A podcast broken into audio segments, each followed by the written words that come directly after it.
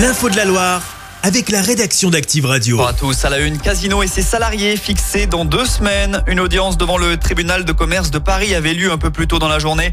Elle avait pour objectif d'entériner la procédure de sauvegarde accélérée du groupe stéphanois. À la fin de celle-ci, le tribunal a annoncé qu'il rendra son jugement le 26 février. S'il valide le plan proposé, le groupe changera d'actionnaire. L'actu, c'est aussi ce drame à Saint-Etienne. Un cycliste est décédé hier après-midi. Cet homme de 69 ans a fait un arrêt cardio-respiratoire route de Saint-Just. Malgré l'intervention des secours, le sexagénaire n'a pas pu être réanimé.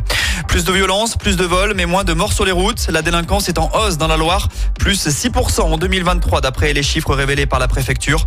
On note par exemple une augmentation de 27% des cambriolages par rapport à 2022, plus 11,7% d'agressions sexuelles également. Le surendettement est lui aussi en nette hausse dans la Loire. C'est ce qui ressort d'une récente étude de la Banque de France. À la suite de l'inflation, le nombre de dossiers déposés a augmenté de 30% en un an dans notre département.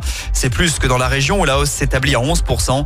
Dans la Loire, cela représente 1500 cas de surendettement en 2023. Enfin, on termine avec du bien plus léger, du foot. D'abord, face à l'Estac, 3 points ou rien. C'est la mission de l'ASS qui joue en clôture de la 24e journée de Ligue 2 ce soir. Souci, les Verts restent sur deux défaites consécutives en championnat.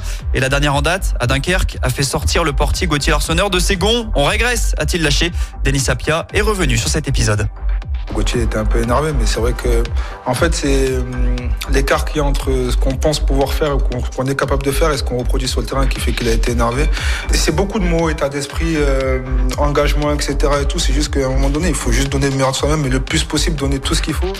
Reste à savoir si cela se traduira sur le terrain. Relégué à la 12e place du championnat après les matchs de ce week-end, les Stéphanois peuvent réaliser une belle opération et passer 7e.